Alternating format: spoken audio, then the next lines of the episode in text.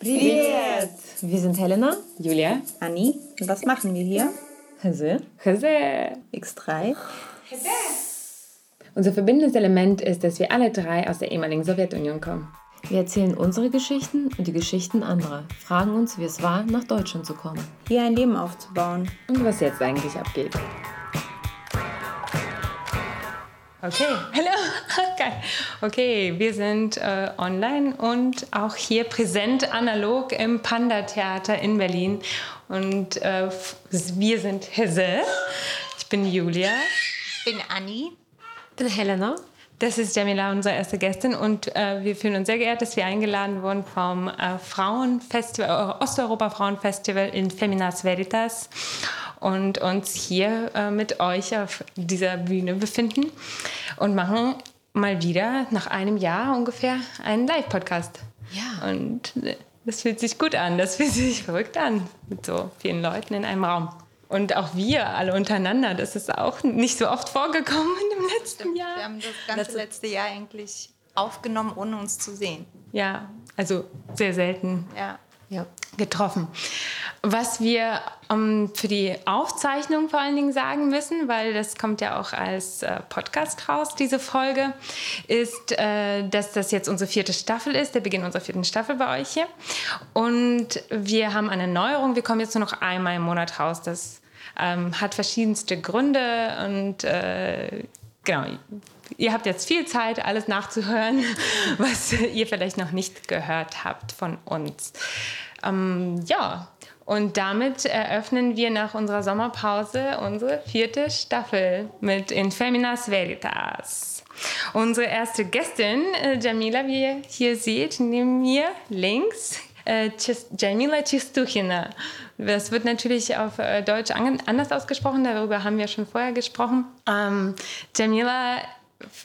ist unsere Gästin. Sie hat uns selbst angeschrieben nach der Folge mit Angelika, mit Angelika Kim, als wir eine RD plus BIPOC-Folge gemacht haben.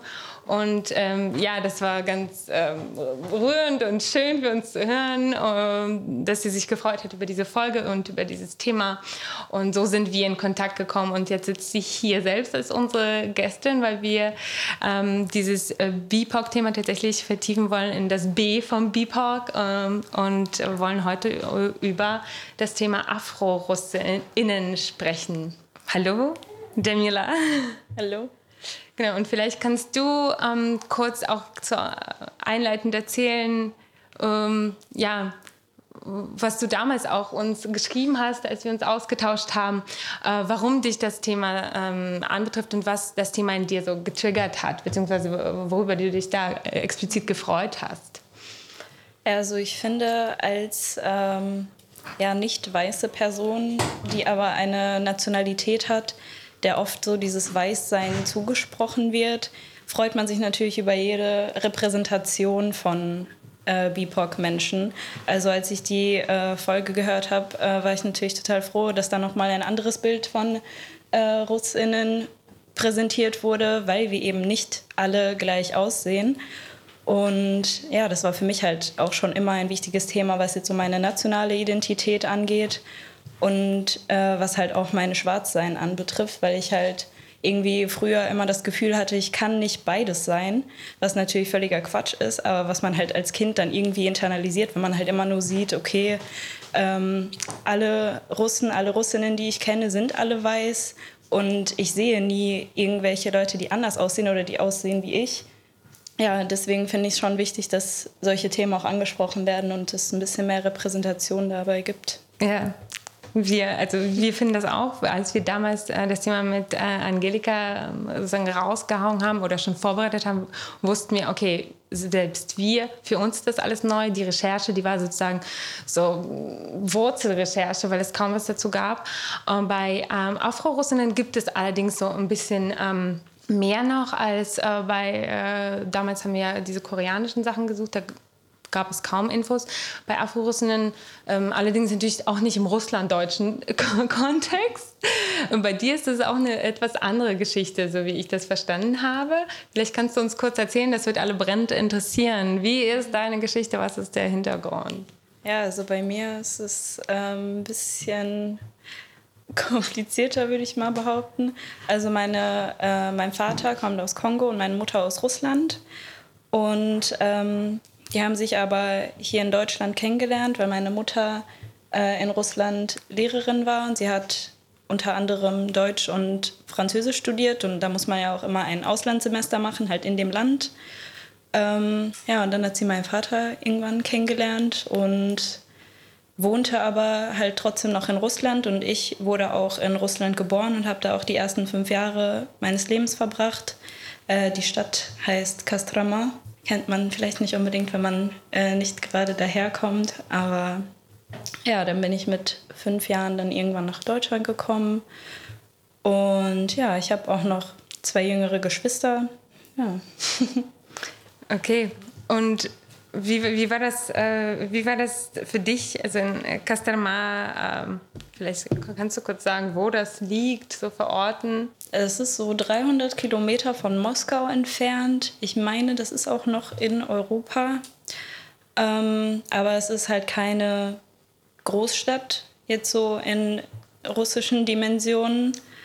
Und ähm, also die Erinnerungen, die ich an die Zeit in Russland habe, sind natürlich auch nicht viele, weil ich sehr jung war. Aber die waren schon relativ gut. Aber wenn ich jetzt auch noch meine Verwandten da besuche oder wenn wir da halt generell einfach mal im Urlaub sind, dann ist es schon so, dass zumindest meine Geschwister und mein Vater und ich schon ziemlich rausstechen, weil es da halt wirklich nicht diese Vielfalt gibt. Also ich weiß, wenn ich in Moskau bin oder in St. Petersburg, wo ich auch Verwandte habe, da ist es so komplett normal, da fällt man nicht auf, weil da ja Menschen aus allen verschiedenen Ländern sind. Ähm, aber ja, da wo ich herkomme, war das tatsächlich nicht so und da war das eher neu. Und ich erinnere mich auch noch daran, dass meine Tante, äh, als ich noch klein war, die war da, glaube ich, 15 oder so, dass sie sich auch teilweise mit irgendwelchen Schülerinnen geprügelt hat, weil die irgendwas über mich gesagt haben. Mhm. Also, ja, man merkt auf jeden Fall, dass es dann doch ein bisschen anders ist für die Leute. Wann ist dir der Unterschied ähm, zu deiner Umwelt das erste Mal aufgefallen? Wann hast du das bewusst wahrgenommen? Ich glaube, das war tatsächlich, als ich so ein bisschen älter wurde oder auch als ich ähm, hier in Deutschland dann zur Schule gegangen bin. Also ich wurde ganz normal mit sechs eingeschult und ich glaube, da habe ich das dann überhaupt erst so richtig gemerkt. Aber so im Kindergarten, als ich halt in Russland noch in den Kindergarten gegangen bin, da ist mir das noch nie so wirklich aufgefallen. Ich habe da ganz normal mit allen anderen Kindern gespielt und ich kann mich auch nicht daran erinnern und auch meine äh, Eltern nicht, dass da jetzt irgendwas gewesen ist. Also ich glaube, da habe ich das auch gar nicht gesehen, vor allem mit meiner Familie. Ich habe auch nicht irgendwie gemerkt, dass ich eine andere Hautfarbe als meine Mutter habe oder so. Ja, das ist, das ist ja oft so ein Phänomen ähm, bei Menschen, die äh, deutlich einen anderen Phänotyp haben als das Umfeld. Es ist so, dass man das Umfeld als Spiegelbild wahrnimmt und sich damit identifiziert und deshalb das eigene Phänotypische überhaupt nicht wahrnimmt. Das, äh, vor allem bei mhm. Kindern ist es ja so. Ja. Ähm, wann, wann fiel dir auf, dass es vielleicht ein Problem ist im Umgang mit Menschen? Auch schon in der Schule oder hat es ein wenig gedauert? Für die Menschen ein Problem meinst du? Oder ja, auch also für sie ein Problem, nicht. weil äh, wenn, wenn du mhm. anders kategorisiert wirst, ist es auch dein Problem, nicht nur das der Umwelt. Ja, ich würde auch sagen, so in der Schulzeit also ich bin relativ früh ähm, neben der Grundschule, ich glaube so in der dritten, vierten Klasse hat mich meine Mutter noch nebenbei zu einer russischen Schule geschickt. Also wo ich dann einmal die Woche halt Russischunterricht hatte, damit ich das nicht verlerne. Und ich glaube, da habe ich das erst so richtig gemerkt, weil ich halt natürlich die einzige Person in dieser Klasse war, die aufgefallen ist. Und ähm, im Gegensatz zu den anderen SchülerInnen war ich tatsächlich die Einzige, die in Russland geboren wurde und halt auch Russisch von Geburt an gesprochen hat. Und ich war auch diejenige, die es am besten gesprochen hat, mhm. weil ich eben äh, da quasi aufgewachsen bin. Mhm. Aber trotzdem wurde ich von den anderen halt nicht als Russin wahrgenommen. weil es halt hieß, ja, du kannst ja gar keine Russin sein, du siehst halt nicht so aus wie wir. Und ja, in dem Sinne war es schon ein Problem für mich. Halt nicht, weil ich schwarz bin oder weil ich Russin bin, sondern einfach, weil ich nicht so akzeptiert wurde von den anderen. Und ja, da habe ich halt auch immer so in Frage gestellt, ähm, was jetzt genau meine Identität ist. Gab es eine Phase, in der du dich äh, von dem, ähm, von deinem russischen Teil in dir distanzieren wolltest und es ablegen wolltest? Oder, oder konntest du damit so umgehen, vielleicht auch durch die Hilfe, Hilfe deiner Eltern, ähm, dass du das nicht in Frage gestellt hast in dieser Form? Also ablehnen wollte ich es tatsächlich nie. Bei mir war es eher andersrum, dass ich so meine kongolesischen Wurzeln eher so in den Hintergrund gestellt habe, weil ich halt mit der Kultur nicht so in Touch war, sage ich mal. Ich spreche auch die Sprache nicht, also es kam alles irgendwie viel später. Mhm. Und dadurch, dass ich halt auch in Russland geboren wurde und mehr mit der Kultur äh, in Verbindung war, ähm, habe ich mich halt eigentlich in erster Linie als Russin gesehen. Aber ich habe halt auch eine Zeit lang einfach aufgehört, das Leuten zu sagen, wenn Leute mich dann zum Beispiel gefragt haben, wo ich herkomme. Denn wenn ich jetzt sage, ich komme aus Kongo, dann glauben mir das die Leute, stellen das nicht in Frage und dann ist das einfach so. Aber wenn ich sage, ich komme aus Russland, dann ist immer so, ja, wie wurdest du adoptiert oder keine Ahnung, ähm, sag mal was auf Russisch, ist dann auch immer so das Beste, so nach dem Motto, beweis mal mhm. deine Nationalität, weil es halt dann scheinbar doch noch nicht so normal ist, sage ich mal, dass jemand eine andere Hautfarbe hat und das dann nicht in das Bild von irgendwem passt. Ja, dabei ist es äh, ein 140 Millionen Staat mit, äh, ich weiß nicht, über 140 verschiedenen Ethnien. Und äh, dazu gehören auch Schwarze und zwar schon äh, eine ganze Weile. Also ich glaube, mittlerweile leben, ich, nach der letzten Statistik, die ich ausgegeben habe, 70.000 äh, Schwarze ähm, Rossiani. Also man sagt Russinnen, aber auf äh, Russisch würde man sagen sozusagen ähm, Russländer. Russländer, genau. Also das ist ähm, anders sozusagen Staatsangehörige äh, verschiedener ja, dann Nationalitäten. Bei so einem Vielvölkerstaat ist es dann eher so, auch wie in Kasachstan ungefähr. Ne? Und die Geschichte ist ja, vielleicht können wir darauf kurz eingehen.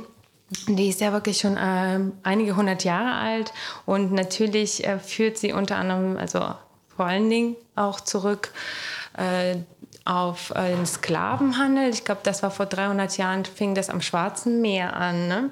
Und dann gibt es aber interessanterweise andere Passagen sozusagen in der Geschichte der schwarzen Russ Innen, wir nennen das jetzt mal so, mm, weil ja Russland gar nicht so involviert war in äh, ja, den mhm. Sklavenhandel. Also nicht, also werden dann nur vereinzelt, äh, ja, weil es dann, ja, kommen wir gleich hin. Russland hatte eigene Sklaven. Genau, Christiani, genau, die hatten eigentlich ihr ganzes Volk. Ja. Ähm, ja, was äh, hast du dich damit beschäftigt eigentlich mit dieser Geschichte und äh, vielleicht kannst, können wir auch kurz zusammen das mal so zerstückelt betrachten. Mhm. Diese Anfänge, ähm, aus, das, der Handel mit Sklaven ähm, im Osmanischen Reich und da gab es ja die Grenze und deshalb sind die ersten ähm, Schwarzen äh, am Schwarzmeerufer sozusagen angesiedelt und leben, ihre Nachkommen leben sozusagen auch immer noch da. Genau. Was kam später? Äh, ja, also ich habe mich ähm, tatsächlich ähm, lange Zeit damit beschäftigt oder zumindest versucht, mich damit zu beschäftigen, weil ähm, ich halt eben kaum äh, Afro-Russinnen kenne, bis auf meine Geschwister und so vereinzelt Leute, die man mal so äh, trifft.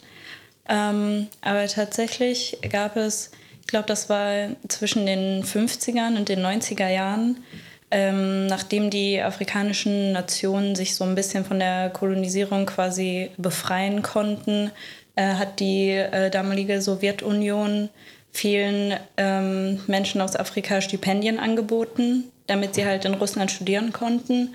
Und es waren, glaube ich, so 400.000 ähm, Menschen, auch hauptsächlich Männer, die dann halt nach Russland gekommen sind zum Studium. Viele sind dann zwar auch, nachdem sie äh, fertig waren, dann wieder zurückgegangen, aber die haben halt auch äh, natürlich häufig Kinder bekommen. Also es war wurde dann tatsächlich auch häufig berichtet, dass äh, diese Kinder dann oft auch ohne Vater aufgewachsen sind. Also die hatten dann einen schwarzen Vater und eine weiße russische Mutter. Ähm, ja, und deren Kinder und ihre Kinder leben dann natürlich auch immer noch in Russland. Und dann gibt es natürlich auch ganz viele, die einfach so von außerhalb ähm, nach Russland gezogen sind. Ja. Genau, genau. Es gab auch in den 30er Jahren so eine Episode, äh, als die Industrialisierung einsetzte, ähm, hat man Spezialisten aus aller Herren Länder eingeflogen, unter anderem auch aus den USA. Und da gab es natürlich auch schwarze SpezialistInnen dabei, ähm, weiß nicht, Ingenieure, aber auch irgendwelche Kinematografen, verschiedenste Menschen. Und da sind auch einige gekommen, einige Schwarze aus den USA, weil es da, ähm, weil sie auf eine gerechtere Welt gehofft haben, weil der US-Rassismus und damals mm, ja, war die Unabhängigkeitsbewegung noch irgendwie in vollem Gange. Der war, der wurde im Süden noch gelyncht und sonst was. Und da haben sie sich von diesem Sozialismus und dieser neuen Welt eine äh, gerechtere Atmosphäre oder einen gerechteren Umgang versprochen. Und so wurde das ja auch ähm, ich sag mal, instrumentalisiert in der Sowjetunion.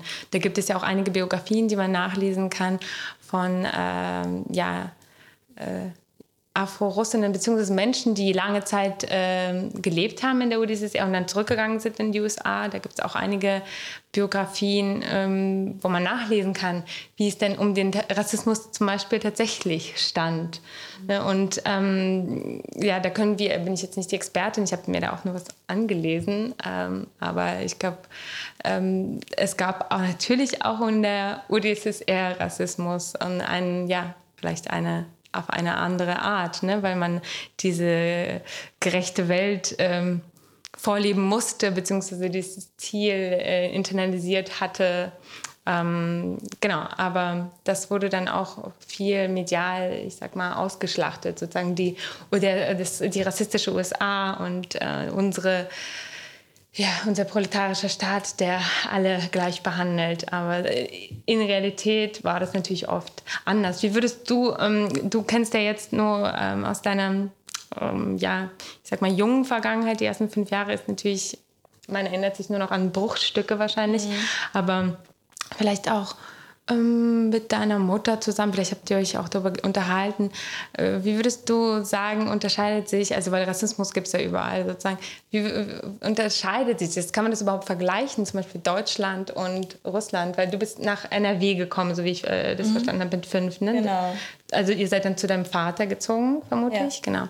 Und äh, wie würdest du das äh, äh, vergleichen? Würdest du das überhaupt vergleichen wollen?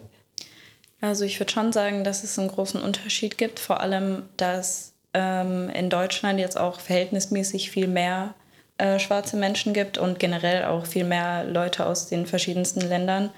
Und klar, natürlich, je nachdem, wo man sich in Russland befindet, in den Großstädten ist das teilweise auch so. Aber dadurch, dass es halt oftmals so ist, dass man so die einzige Person in einer riesigen Stadt ist oder so, ist es dann schon nochmal ein Unterschied.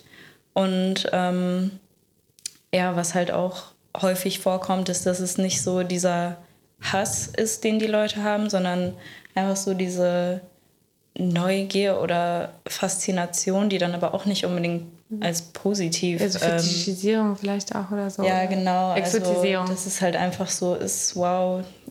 Also so, man fühlt sich so, als wäre man irgendwie ein komplett anderer Mensch, so als würden die einen angucken, als wäre man ein Alien ja. oder so, weil die es halt einfach noch nie gesehen haben, einfach weil halt so wenige Leute in einigen Städten dann tatsächlich leben.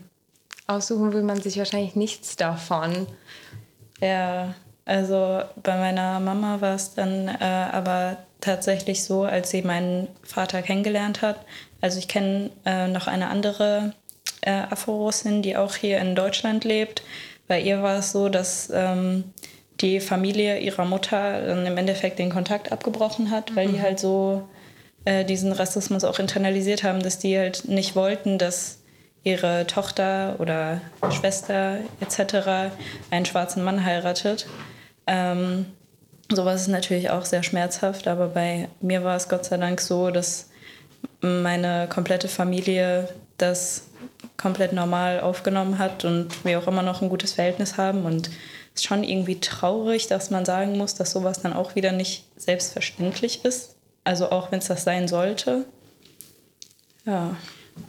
Kurzzeitig, ich habe das nicht verfolgt, ich weiß jetzt nicht, ob das noch aktuell ist, aber ähm, von einem Jahr oder vor eineinhalb Jahren ist ja so eine Rassismusdebatte äh, ähm, in, ähm, in Russland entflammt. Da hat man sich gefragt, ob man das N-Wort auch im Russischen benutzen darf. Und in diesem Kontext ähm, gab es eben die Diskussion, dass ähm, im Russischen das Wort, ich werde das jetzt aussprechen, äh, Neger nichts äh, Negatives äh, hat, weil, ähm, weil es angeblich in einem Kontext benutzt wird, der äh, keinen rassistischen Gebrauch kennt. Ja, würdest du das bestätigen oder wie siehst du, hast du diese Debatte mitbekommen, verfolgt? Ähm also ich habe diese Debatte ähm, nur zum Teil mitbekommen, aber auch nicht so wirklich verfolgt. Ähm, ist ja ähm, sehr scheinheilig auf jeden Fall. Ja, also ich würde mich jetzt dieser ähm, Behauptung nicht anschließen, die dann äh, von Leuten ähm, verbreitet wird, dass es eben nicht negativ konnotiert ist, ähm, weil es ja auch im Endeffekt übersetzt werden kann ja, mit verschiedensten ja. Kontexten, die es halt in verschiedensten Ländern gibt.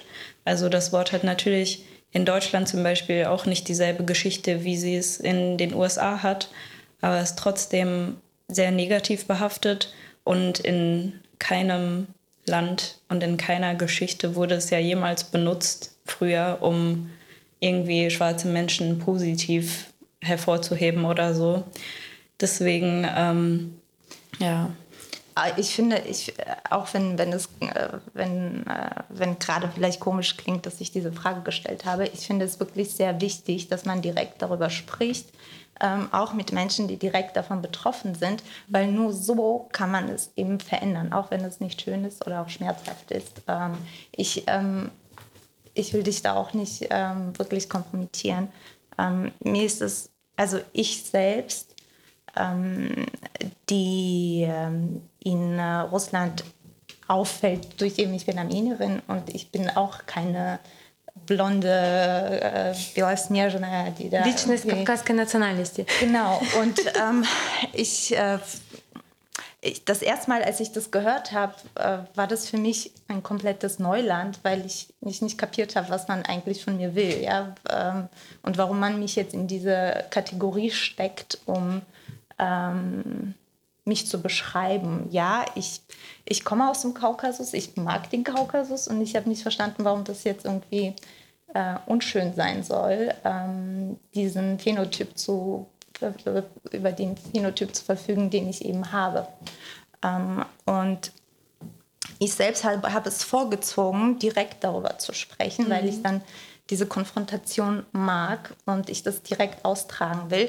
Und auch wenn deine Erfahrungen viel krasser und viel kontrastreicher wahrscheinlich sind als meine, ähm, unterhalte ich mich einfach gerne mit Menschen, mhm. die ähnliche Erfahrungen gemacht haben, ähm, um zu sehen, wie sie damit um, umgehen. Und das ist der Hintergrund meiner Frage gewesen.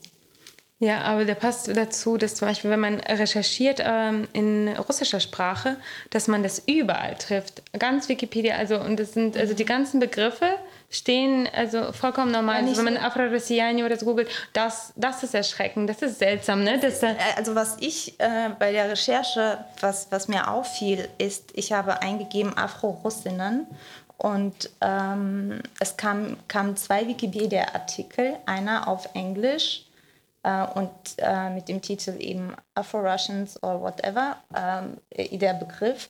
Und ähm, der russische Begriff war äh, Negre Россияне. Und das fand ich ziemlich krass, ja. Und, ja. Ähm, und dann habe ich diese, die Artikel, ähm, die sollen ja parallel sein sozusagen in ihrem Inhalt, mhm. ähm, auf die Übersetzung hingeprüft und das, das sind ja eklatante Unterschiede auch in der Übersetzung. Ja. Das heißt, so wie, wie, wie das auch vermittelt wird, ähm, ja. ist es schon so, dass man sich absetzt äh, gegenüber einer anderen Erscheinung.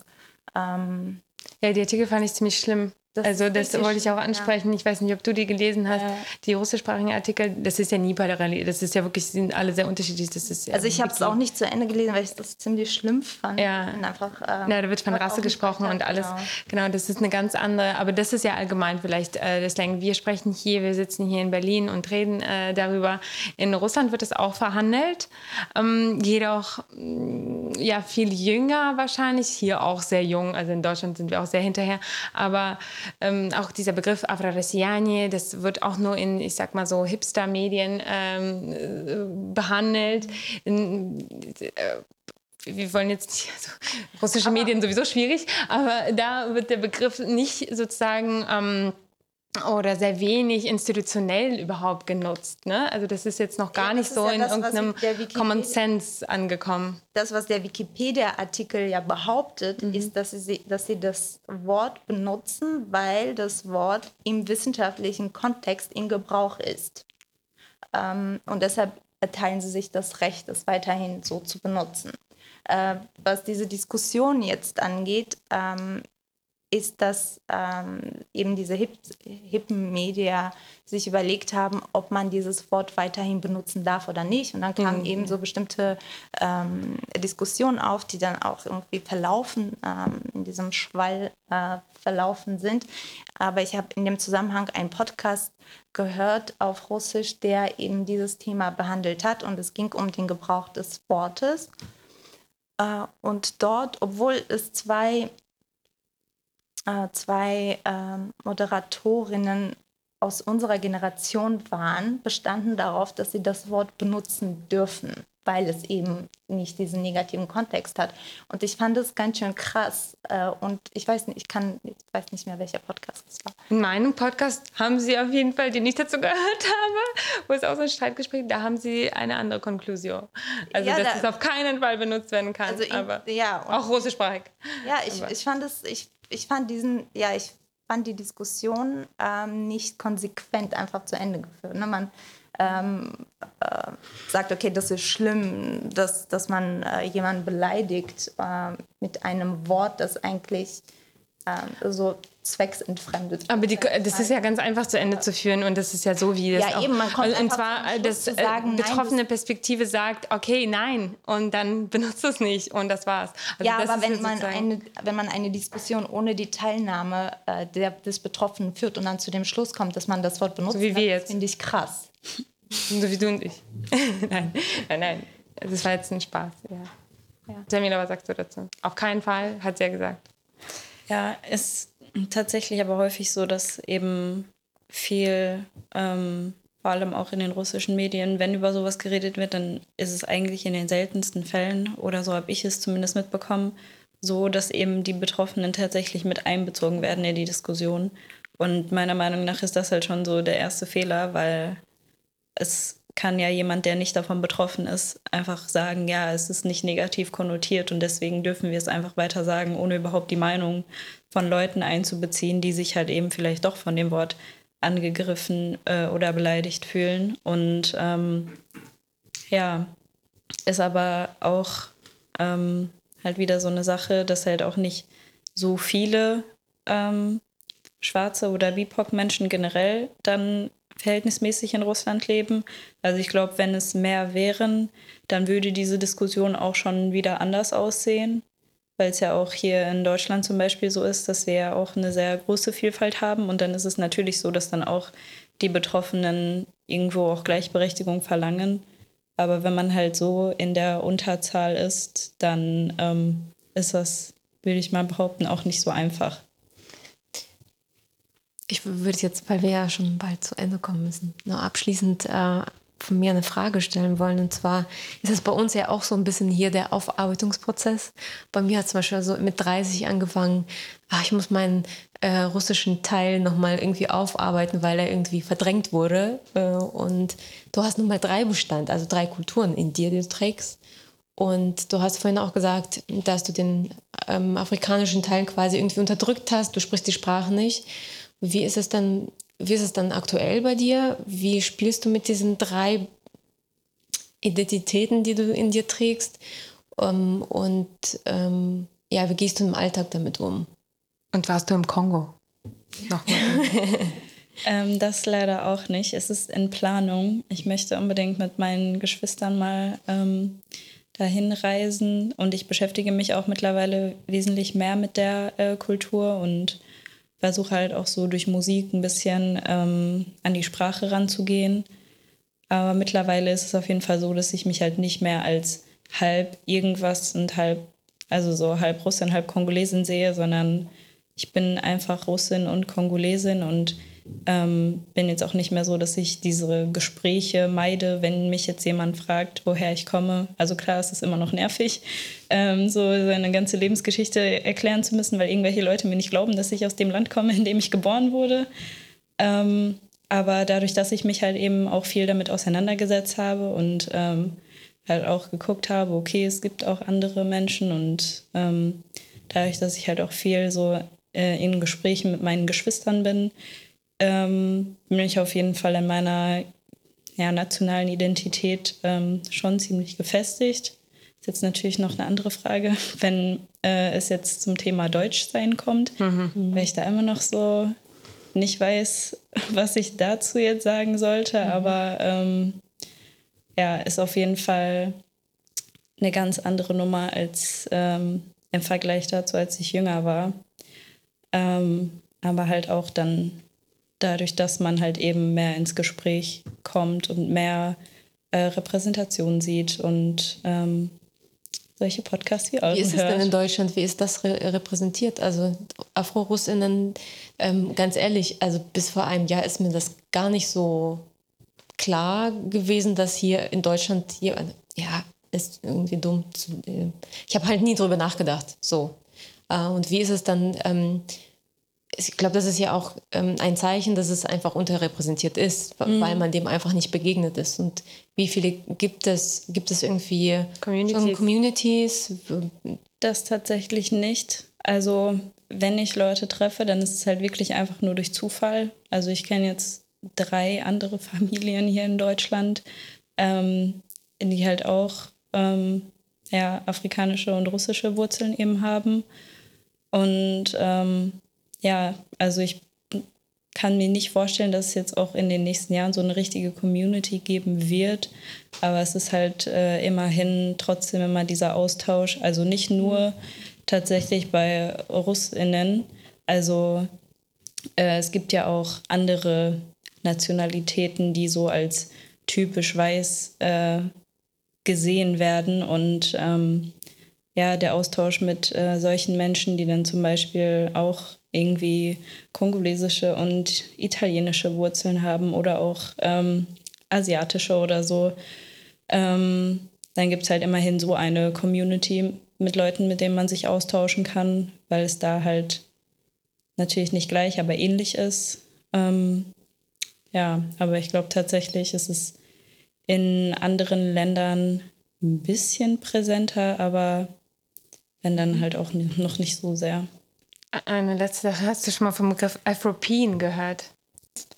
Ja, tatsächlich. Ja, was, was denkst du, würdest du dich äh, damit beschäftigen wollen weiter oder kannst du dir äh, den vorstellen oder wie findest du den? Also das ist ja letztendlich, geht es, wie ich verstanden habe, um eine ähm, Perspektive sozusagen auf, auf, eine schwarze Perspektive auf Europa und auch äh, mhm. überhaupt das schwarze Europa, auch ein schwarzes Europa-Mapping und die Entwicklung von Europa äh, aus diesem Selbstverständnis und aus diesem diese Self-Identity, die man sich selber auch sozusagen gibt mhm. durch die eigene Geschichte. Ja, so mit dem Begriff habe ich mich zwar noch nicht so tiefgehend auseinandergesetzt, aber ähm, kann mir auf jeden Fall vorstellen, das in Zukunft mehr zu machen, denn es ist eben auch so, dass es sehr viele Menschen hier in Europa gibt, die eben afrikanische Wurzeln haben und die halt auch unterrepräsentiert sind. Und wenn man schon nicht so eine Community oder nicht so eine große Community äh, für Afro-Russinnen hat, dann halt äh, immerhin für Leute, die quasi auf einer Ebene das trotzdem irgendwo nachvollziehen können, Ähm, also finde ich auf jeden Fall auch ein wichtiges ja. Thema. Und du auch selbst erzählt. Und du bist ja auch Journalistin, das habe ich ganz vergessen am Anfang zu sagen. Es war ein bisschen aufgeregt. Und ähm, sozusagen schreibst ja auch ähm, wahrscheinlich, also ich meine, indem du schreibst, schreibst du aus deiner Perspektive und machst, äh, schreibst somit auch äh, Geschichte. Ich meine, es gibt ja auch solche coolen Sachen wie das Rosa Mag, was du wahrscheinlich kennst, mhm. was ähm, es auch erst seit zwei Jahren gibt was super cool ist. Und da werden wir dies wahrscheinlich auch irgendwann lesen, hoffentlich. Und äh, ja, und so die eigene Identität sozusagen durch, äh, durch äh, eigene Erfahrung auch und eigene Geschichte mhm. bereichern und nicht dieses ähm, von außen Othering zugetragene. Und auch die schwarze Geschichte in ja, Deutschland, Europa und dazu gehört auch Russland, zumindest ein großer Teil. Mhm. Wir freuen uns auf jeden Fall auf mehr davon. Das war jetzt eine kurze Episode, weil unsere Festival-Episode. Und äh, ich hoffe, wir sehen uns irgendwann äh, später wieder, beziehungsweise hören uns wieder. Jetzt haben wir uns ja tatsächlich gesehen, aufregend. Und ähm, ich weiß gar nicht, äh, Kira, gibt es, äh, wir haben jetzt gar nicht angesagt, natürlich auch wieder mein Fehler, dass wir Fragen stellen können, aber das machen wir jetzt einfach ähm, bei der nächsten Episode. ja, aber vielen Dank auch an alle, die online zugeschaut haben und hier dabei sind.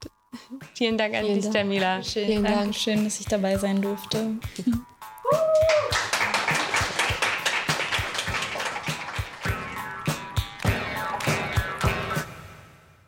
Zweite Runde, äh, Jose bei Infeminis Veritas, äh, dem Osteuropa Frauenfestival oder Frauenfestival Osteuropa.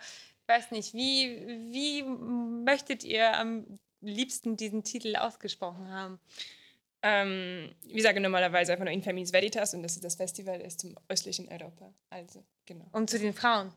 Und zu den Frauen, genau. Genau. Und hier sitzt auch eine Frau bei uns, bei Chesel. Und das ist unser, äh, unser zweites, äh, zweiter Programmteil heute. Und das ist Natalia Sobczuk und sie ist eine der VeranstalterInnen äh, dieses großartigen Festivals. Und vielleicht kannst du uns gleich zu dem Namen was erzählen und überhaupt zu euch und zu dieser zweiten Ausgabe des Festivals. Und ja, und dann machen wir ein kleines QA und befragen euch. Okay, Willkommen. genau. Sorry? Willkommen. Ah, danke. Nehmen wir auch auf. ähm, genau, also ich heiße Natalia und ähm, ja, in Feminis Veritas, die Geschichte. Es hat äh, letzten, letztes Jahr angefangen. Ähm, es hat als ein studentisches Projekt angefangen, tatsächlich. Wir hatten an der Uni, an der FO, ähm, ein Seminar, ein Projektseminar. Und äh, dabei haben ist so eine Gruppe entstanden äh, also aus Studentinnen. Ähm, wir hatten alle so ähnliches Interesse. Wir wollten äh, im Rahmen des Seminars äh, was Kreatives machen ähm, und äh, auch äh, was Feministisches. Und dann äh, nach, ich glaube, das hat eigentlich gar nicht so lange gedauert. Wir haben so ein bisschen gebrainstormt und äh, dann haben wir uns recht schnell dazu entschlossen, dass wir halt ein Festival machen möchten, weil wir ähm, vielfältig sein möchten und viele Themen ansprechen möchten. Und genau. Im Rahmen welches äh, Seminars und an welchem Institut? Äh, an Osteuropa-Institut tatsächlich. Und äh, das Seminar hieß, äh, nee, einfach nur Projektseminar. Und aber damals äh, hatten wir auch ein Thema, zu dem wir äh, ein Projekt mhm. organisieren sollen. Und äh, es war Nationalismus, um, um ne, Nation Strikes Back. Oh, genau, Nation Strikes Back. Und wir hatten die Gedanke, ja, Nation Strikes Back, Nation, es, äh, das wird jeder, wieder so ein großes Thema und wie, wo stehen eigentlich die Frauen und mhm. genau, was heißt es eigentlich für Frauen, wenn dieses Nationalismus halt jetzt so stärker wird und mhm. genau. Und habt ihr auch dieses Jahr ein Thema? Weil dieses Jahr seid ihr jetzt äh, sozusagen, wie ich verstehe, auch unabhängig von der, äh, von der Fakultät. Ihr seid jetzt einfach unabhängiges Festival sozusagen. Ihr habt gedacht, okay, all den Scheiß nicht umsonst gemacht, wir machen es einfach ein zweites Mal. Mhm. Ähm, ja, wir hatten sehr viel Spaß dabei. Wir haben, also letztes Jahr war das äh, das erste Mal, wo wir es gemacht haben. Wir haben es eigentlich noch alles offline geplant, weil äh, wir angefangen haben im Oktober zu studieren und das Festival, also und dann halt so fünf Monate später kam Corona. Genau, also wir deswegen mussten wir auch alles online veranstalten und äh, das Festival hat komplett dann äh, online äh, stattgefunden. Aber es war gut und es hat Spaß gemacht und es haben viele Leute zugeschaut und äh, wir dachten, cool, machen wir, machen wir nochmal, jetzt Hybrid dieses Jahr tatsächlich, ja. Und ähm, na, kurz genau, letztes Jahr ähm, haben wir mehr über vielleicht äh, der Situation der Protesten in Polen gesprochen, über genau, also Czarny Piątek und die, ähm, also die schwarzen Protesten gegen äh, Verschärfung, ge, äh, Gesetzverschärfungen für Abtreibungen und mhm. Genau, das hatten wir letztes Jahr so im Vordergrund und hatten, ja, haben auch über Russland gesprochen, aber so eher so Polen und Russland waren so die Länder, die dann bei uns im Fokus standen. Genau, und dieses Jahr, äh, dieses Jahr geht es mehr um Belarus und, und genau, und Russland halt wieder. Aber ja, Polen ist auch dabei. Aber und LGBT-Themen haben wir auch dieses Jahr. Hm. Das gab es äh, letztes Jahr gar nicht. Genau. Aber wir möchten halt immer aktuell bleiben so, deswegen werden sich wahrscheinlich die Themen und die Länderfokus, der Länderfokus etwas variieren. Und wer steht denn also dahinter? Also vielleicht kannst du auch was zu dir erzählen und zu deinen MitstreiterInnen? Genau. Ja, wir sind jetzt zu zu acht, genau, wie viele sind wir? Wir haben zu fünft angefangen, äh, genau, und wir sind alle Masterstudentinnen an äh, der FU, genau. Und wir kommen, also ich komme aus Polen, dann haben wir Katja, Katja äh, äh ist in Deutschland geboren, aber meine, meine Mutter kommt aus der Ukraine. Dann äh, Maketa, Maketa ist aus Tschechien. Genau, Daria ist, noch, äh, Daria ist erst seit diesem Jahr auch äh, dabei, aber sie äh, kommt aus der Ukraine. Genau, dann haben wir Valerie. Äh, Valerie ist aus Berlin, aber sehr Osteuropa interessiert und ähm, genau, sind, glaube ich, äh, lauteste Feministen auf jeden Fall. So auf einigen äh, Protesten mit äh, Valerie gewesen. und ähm, genau. Und seit diesem Jahr haben wir auch Kelly Kelly, das ist meine Freundin und sie kommt aus Kalifornien. Und äh, genau. Und habe ich noch. Ah, und Lisa. Lisa haben wir auch dabei. Und Gloria. Und Gloria, oh, sorry, genau. Es sind sehr viele. Bisschen aufgeregt. Alles gut. Alles gut. Genau. Und wer sind denn eure GästInnen? Sind es eigentlich alles nur Frauen? Ja. Okay. Wir sind tatsächlich nur Frauen. Wir, wir wollten, ähm, wir wollen über Frauen sprechen, aber wir möchten mh, mm, auch, wir wollten auch nur mit Frauen arbeiten, um, ich, also ich weiß nicht, beweisen, aber es ist halt auch möglich, Projekte auf die Beine zu stellen, wo nur Frauen dabei sind. Und das ist bei uns irgendwie wichtig. Ihr habt uns, wolltet ja eingangs, als wir darüber gesprochen haben, dass wir diesen Live-Podcast hier machen, wolltet ihr ähm, ein Video haben, in dem wir erklären, was Feminismus für uns bedeutet. Mhm. Richtig, was wir nicht geschafft haben. ähm, aber ähm, jetzt gebe ich die Frage zurück. Was ist für dich Feminismus? Jetzt nicht nur für euch in der Gruppe, weil ihr habt ja dieses Festival zustande gebracht, aber was bedeutet das für dich? Wie definierst du das?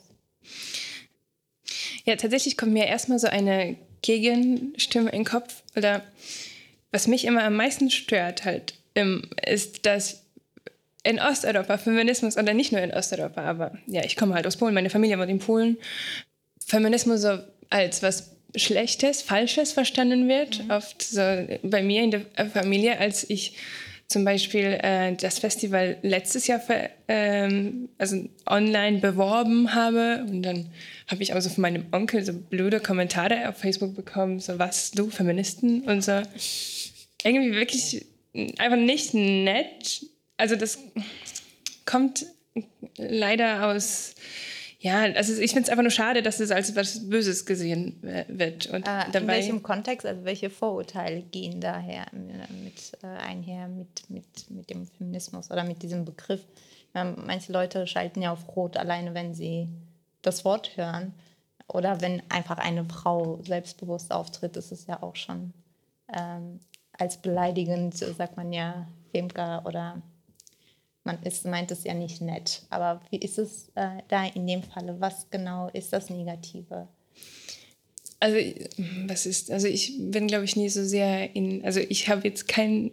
Kein Beispiel. Ähm, nee, ich, also persönlich äh, würde ich, äh, musste ich, glaube ich, keine so lange Diskussion haben, was es eigentlich für die Gegner bedeutet, aber ich, mhm. das ist, äh, was ich mir halt vorstellen kann, ist so das Übliche halt. So ähm, beleidigen wegen, weil Feministen laut sind, auf Protesten gehen, dann wird es halt sofort gesagt, äh, ja, das ist immer äh, Frauen sind, die keinen Mann finden können oder äh, weiß nicht, äh, nicht hübsch genug sind oder nicht talentiert genug sind und deswegen müssen die dafür protestieren oder genau, dass sie halt ungefragt äh, sich in den Fokus stellen. Oder ich glaube, das meiste, was wirklich falsch verstanden wird, ist, ähm, dass Feministi Feministinnen ähm, sogenannte Männerhasserinnen sind. Mhm, genau. Dass man quasi gegen Männer arbeitet. Darum geht es aber. Also, das ist ja, glaube ich, das größte Missverständnis überhaupt was Feministinnen zugeschrieben wird. So. Genau, genau. Das, dann wird nicht gesagt, hey, es geht eigentlich um Gleichberechtigung. Ja, ja. es geht darum so, wir wollen gegen euch arbeiten, wir machen ja. alles für uns besser, für euch nicht. Also darum geht es ja wirklich nicht. Hm, genau. Ja. ja, Protesten sind. Mh, ihr hattet das äh, letztes Jahr eher als Thema, aber nun, wo du aus Polen bist, werden wir dich so ein bisschen äh, hier in die, vielleicht in die Richtung leiten, ähm, weil uns das Thema auch schon lange vorschwebt, wir aber jetzt noch nicht die Möglichkeit hatten. Aber vielleicht können wir ganz kurz auf die Proteste in Polen zu sprechen kommen. Die sind ja auch, also feminist, queer feministisch kann man sagen. Ne? Das ist, Feminismus ist ja so, so ein Bubble Word, ne? Das kann man ja irgendwie in tausendfach auslegen und ist auch okay so. Und ähm, ja, für mich ist auf jeden Fall alles, was sozusagen nicht queer-feministisch ist, ist schon fast uninteressant. Und ähm, in Polen geht es ja gerade sehr viel äh, um, äh, ähm, ja, eben halt diesen vielleicht queeren Feminismus, aber eigentlich geht es um äh, viel mehr, um Gleichberechtigung und die Rechte von Minderheiten und zwar vor allen Dingen um LGBTQIA plus ähm, Minderheiten die jetzt viel auf die Straße gegangen sind, auch zum Teil angeführt von äh, hochrangigen Politikern, aber auch in den Gegenreihen sind hochrangige Politiker, wenn nicht die hochrangigsten des Landes. Äh, was ist das Problem gerade in Polen? Vielleicht können wir das ganz kurz äh, skizzieren. Was, äh, was geht da ab? Hm. Ja, ganz kurz. ja, ähm, Überblick. Ja, ich glaube, es hat viel damit zu tun, dass polnische Gesellschaft jetzt stark polarisiert ist. Genau. Ähm, die äh, Regierungspartei, die gerade an der Macht ist, äh, sie führt eine recht, recht konservative ähm, Politik und ähm, genau in der Opposition ist, äh, sind dann ja die Sozialdemokraten, nee, das nicht links kann man die wirklich auch nicht bezeichnen. Genau und die ähm, also solche Themen wie Feminismus, wie LGBT, wie ähm, naja, also alle diese mh, so, naja, als links bezeichneten ähm, ähm, Themen werden äh, also sind sehr laut in ähm, von, also in Politik benutzt für so, zum Beispiel bei Präsidentswahlen. Ja? Also äh, letztes Jahr hatten wir Präsidentswahl, da ist äh, Andrzej Duda aus der PiS-Partei und Rafał Trzaskowski aus, äh, von äh, PO, Plattforma Obywatelska, ähm, aufgetreten und ähm, äh, der jetzige Präsident, also Andrzej Duda hat gewonnen, der jetzige Präsident, und der hat halt sehr viel über, darüber gesprochen, dass der halt dagegen ist, dass der Polen äh, quasi konservativ hören möchte. Und die haben auch der hat auch ähm, ähm, von einer LGBT-Ideologie gesprochen. Ja. Genau, und hat gesagt, das sind keine Menschen, es ist eine Ideologie, es ist eigentlich. Genau, es gibt ja dieses Zitat, wo er das eindeutig also sagt, also wo er sozusagen das entmenschlicht und das als so eine Art Politideologie, die man äh, überstülpen möchte, bezeichnet. Schlimmer als Bolschewismus, äh, glaube ich, hat er dann auch in diesem Kontext. Ja, ja, genau.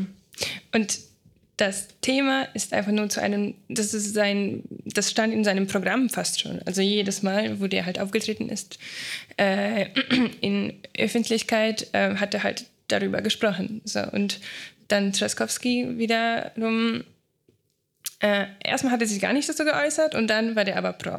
So. Mhm. Äh, genau, aber das ist, das zeigt einfach nur, wie, wie falsch es ist. Also ähm, Was waren die Reaktionen in der Mitte der Gesellschaft?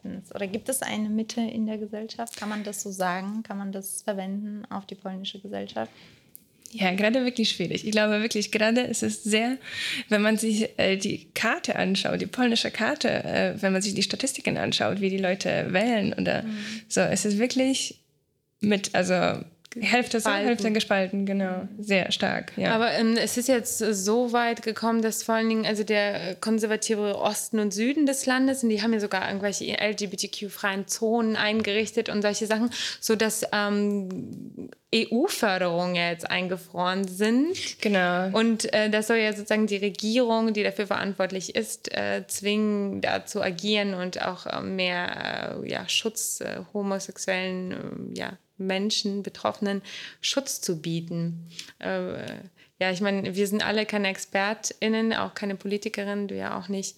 Aber vielleicht aus deinem Empfinden, weil du da lebst und Familie hast, äh, die Gesellschaft besser einblicken kannst.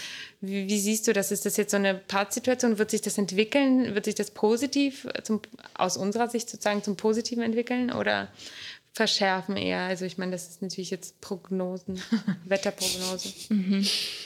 Ähm, also, es ist laut um dieses Thema. Ähm, es wird, also hauptsächlich wird auch über diesen negativen ähm, Ereignissen gesprochen. Also ähm, das ist, das steht in meinem Vordergrund.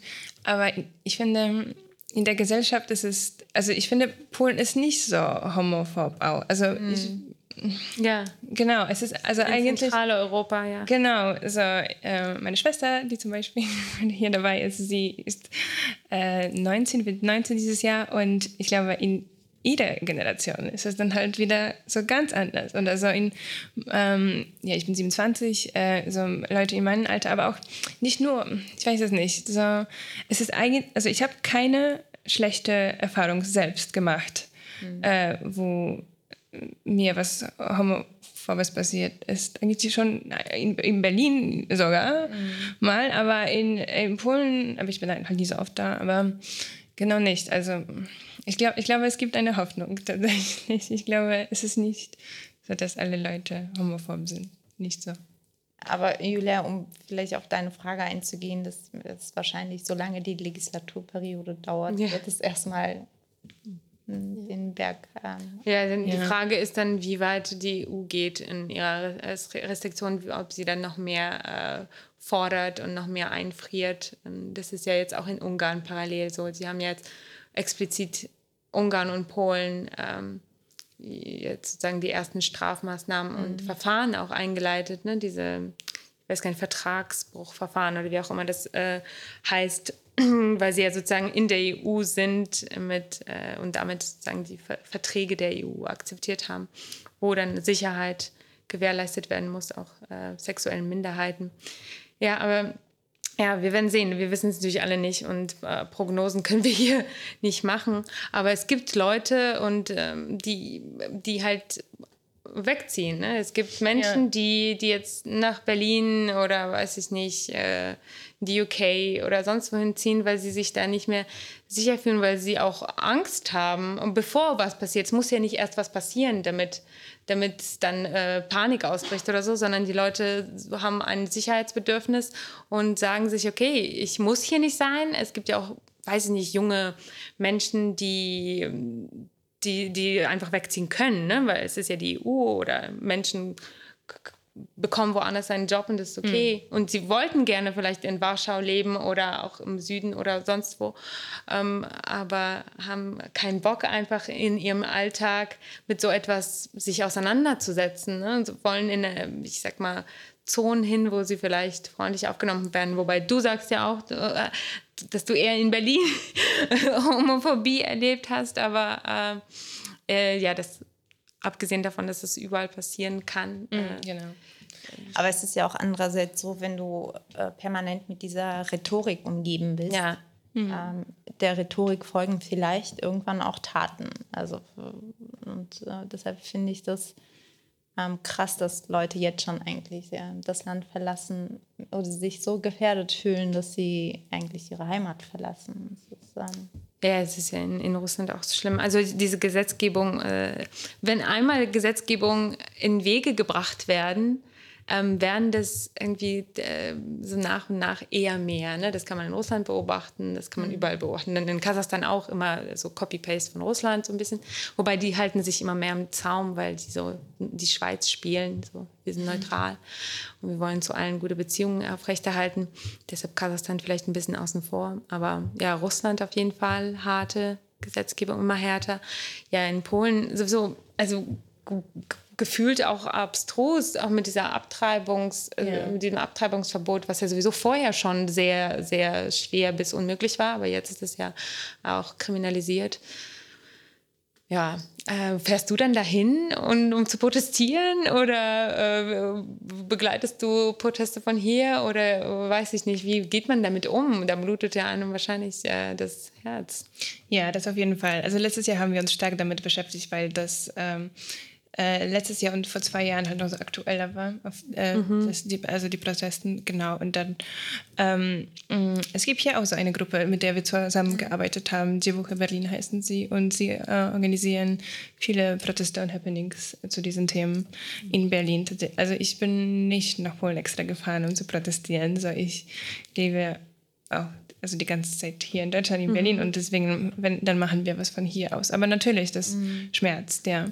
Aber äh, die Protesten, ja, die Gesetzesvorwürfe, ähm, Vorschläge waren schrecklich. Die sind nicht durchgegangen im Endeffekt, weil äh, wegen den äh, Frauen und wegen mhm. den Protesten. Und das hat einfach nur Menschen auch ähm, motiviert. Aber und das hat auch Polen gezeigt, dass es auch eine Zivilgesellschaft gibt. Ich glaube, das sind ähm, man kann nicht vergessen, dass es eine junge Demokratie ist. Mhm. Und es, also genau das, dieser ja, Polen ist ja auch ein sehr katholisches Land. Ja, ja. Das ist ja auch so ein. Ja, 95 Prozent der Bevölkerung ist katholisch. Also ja, ja. ja, vielleicht hat dieses Abtreibungsgesetzesvorschlag äh, einfach ähm, auch gezeigt, dass es nur mal die Hälfte der Bevölkerung betrifft und das ist ein ziemlich krasser Eingriff in das Selbstbestimmungsrecht mhm. der Frau und wahrscheinlich deshalb auch so viele Menschen mobilisiert, ähm, was, was ich sehr gut finde. Ich, ja.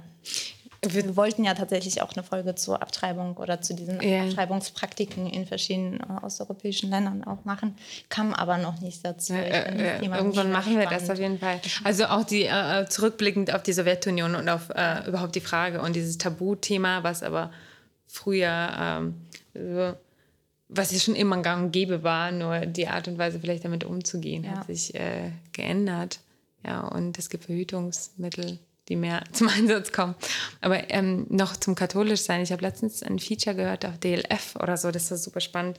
Da ging es auch um Russland, aber am Ende ist er, also da ging es um einen Menschen, der, ähm, der ist schwul, der, ich glaube, der ist in Russland aufgewachsen und ähm, äh, hat dann diese ganzen, äh, wie sagt man, Schulen, Anti-Gay-Schulen irgendwie durchstritten, so Camps gemacht und mhm. sonst was, also, weil er das auch selber nicht wollte, weil er halt auch äh, sehr religiös war.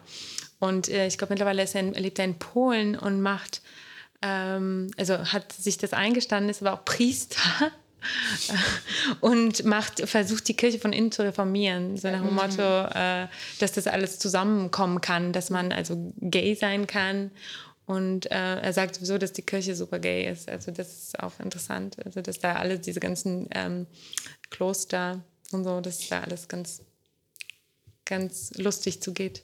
Und ähm, ja, das fand ich ganz spannend. Vielleicht äh, packen wir das in die Show Notes. Ich habe das bestimmt irgendwo abgespeichert in Millionen Tabs.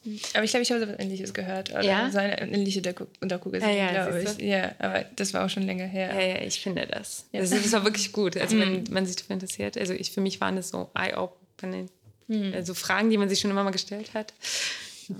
Ja, aber das also wird, äh, damit, damit bin ich auch so oft auch, das habe ich oft zum Hören bekommen. Das ist genau, das, das ähm, in die katholischen Kirchen, äh, äh, Schul, Schulen äh, gehen dann halt oft so homosexuelle Männer, die Ja, dann in- einfach nur dann die, da, äh, weiß nicht, so hoffen, dass es irgendwie hilft manchmal. Auch so, genau. Ja, genau. Und dann Ja. sind sie da alle zusammen. Ja. Schwieriges Thema. ja. Ja, aber auch die vor dem Gesellschaft. Auch der ganzen Missbrauchsskandale. in Ja, auch schwierig. Schulen. Auch, auch das ist da alles. genau. Also, aber ja, das ist noch ein anderes Thema. Ja. Aber ja, das ist, wenn die Gesellschaft so krass äh, durch, also durch und durch Wenn man religiös ist. Und stigmatisiert auch. Es ist, wenn man sich selbst ablehnt auch, ne? Also wenn man äh, eigentlich. Es ist ja einer- äh, Religion ähm, hin oder her, das, ähm, das ist aber ein fruchtbarer Boden für jegliche Form der Stigmatisierung. Ähm, und äh, diese die sexuelle Gesinnung oder Orientierung ähm, spielt natürlich auch eine große Rolle, selbst wenn man Priester ist. Ja? Man ist ja nicht asexuell, nur weil man anfängt, ähm, äh, religiöse Praktiken ähm, irgendwie zu, äh, zu folgen oder äh, zu adaptieren oder sich dafür zu interessieren. Und ähm, diese sexuelle äh, Komponente, die jeder Mensch hat, muss auch ähm, entsprechend äh, gepflegt und kultiviert werden, damit es nicht zu solchen Missbrauchsfällen kommt, die irgendwie ein halbes Jahrhundert äh, später äh, rauskommen und man mit einer ganzen Generation missbrauchter Menschen zu tun hat. Und das lässt sich ja, wie, wie will man das denn behandeln? Das hat ja das, die ganze Persönlichkeit des Menschen geprägt und traumatisiert. Ähm, Ja, das, ähm, das ist natürlich, ähm, das ist etwas, was auch durch die Mitte der Gesellschaft angesteuert werden muss, um, um das eben zu verändern, zu öffnen. ja, Religion ist auch noch auf unserer t- großen To-Do, weil, weil Russlanddeutsche gibt es, das ist ja auch ganz interessant, das ist ja sonst unser Topic auch oft. Ähm, da gibt es ja auch ganz, ganz viele äh, religiöse Minderheiten, auch noch sehr spezifische, was auch sehr spannend ist, muss man sagen. Ja, aber ich finde es auch verrückt, dass wir immer noch in, äh, also jetzt Zeit auch nur so wie Zölibat haben, dass die Priester einfach nur im Zölibat leben sollen. Das ist so eine Lüge, das existiert doch gar nicht. So, ich glaube, ich habe es auch irgendwo gelesen, dass die Kirche auch so Kindergeld normal zahlt, so an, an die Kinder, die dann halt äh, natürlich entstehen, also entstehen sie, ja, sie werden geboren und so, das, und dass Ja. die Gesellschaft immer, immer nur angelogen wird, so die ganze Zeit, das ist verstehe ich ja, das ist wieso. ein Ideal, das man nach außen hin führt Ja. und außen hui, innen fui. Das ist, Genau, also Entschuldigung, wenn wir jetzt die, ähm, äh, die Gefühle von vielleicht religiösen Menschen, die uns zuhören, verletzt haben. Das also wollen wir nicht. Wir werden dazu auf jeden Fall noch eine ausführlichere Folge haben, äh, irgendwann zu der Vielfalt der Religionen. Und wir sind auch dafür, dass es die gibt, ne? nicht, dass man missverstanden wird. Das ist super. Es geht nur um so institutionelle ähm, Pervertierung. ja, genau.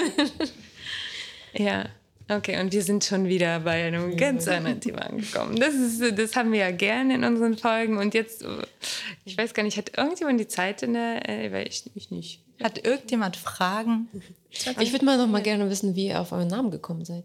Das Festival. Ah, genau, das. Ähm, ja, das hat, der Name kam von äh, Katja und Valerie, glaube ich. Und zwar haben wir uns damals in meiner ersten Wohnung in äh, Berlin getroffen, äh, auf weiß nicht, 15 Quadratmetern und haben an diesem Abend sehr viel Wein getrunken.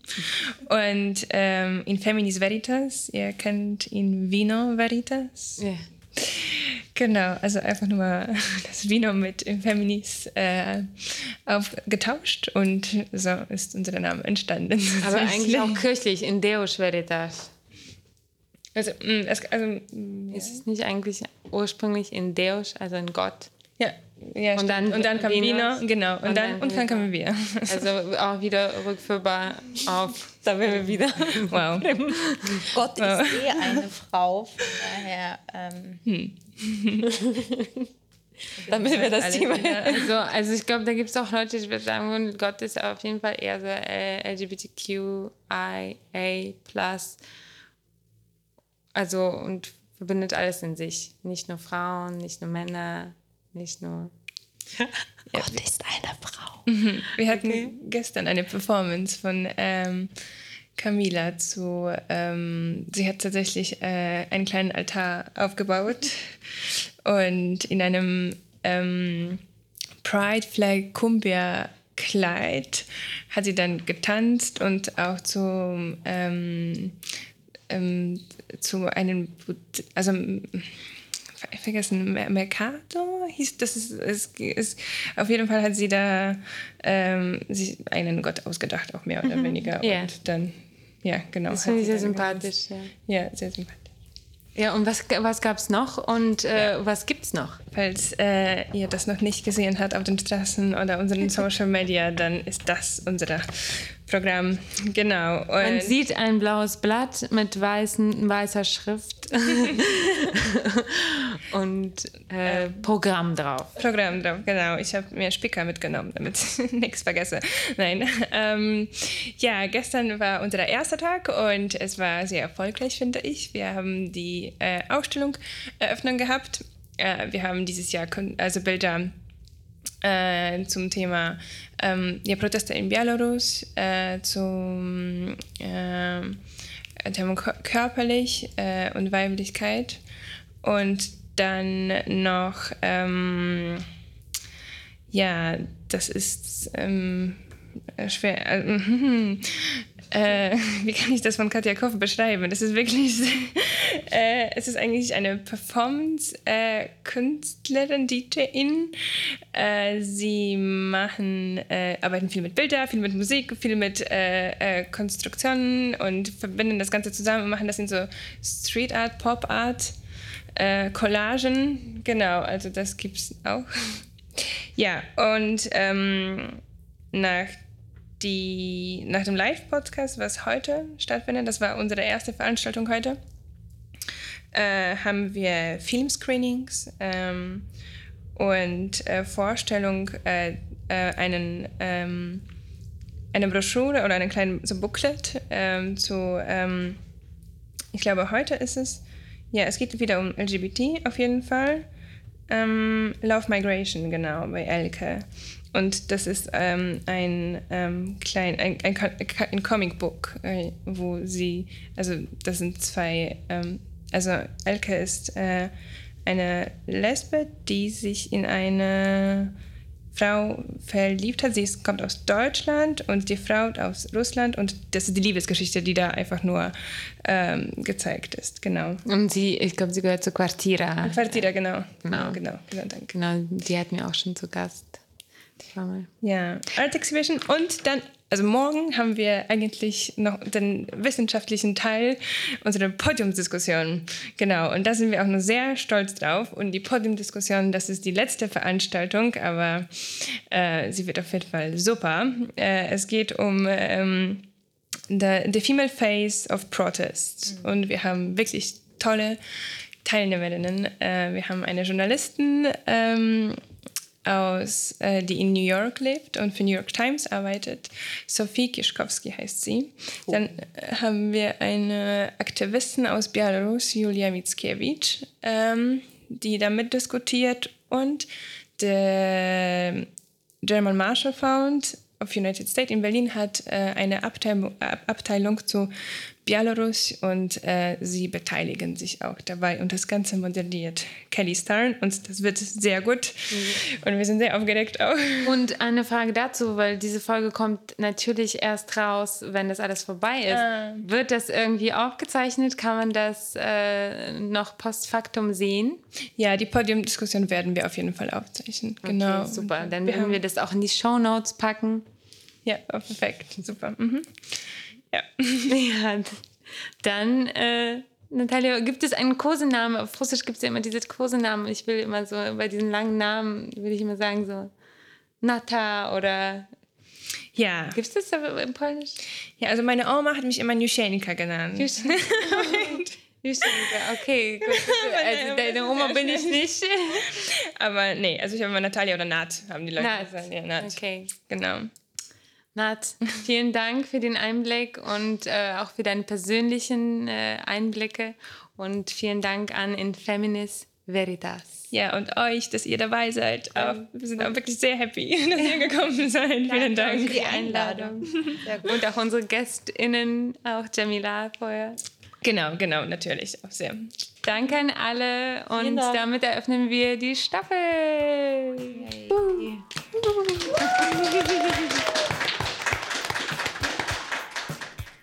Last but not least wollen wir darauf hinweisen, dass die Idee dieses Podcasts unterstützt wird.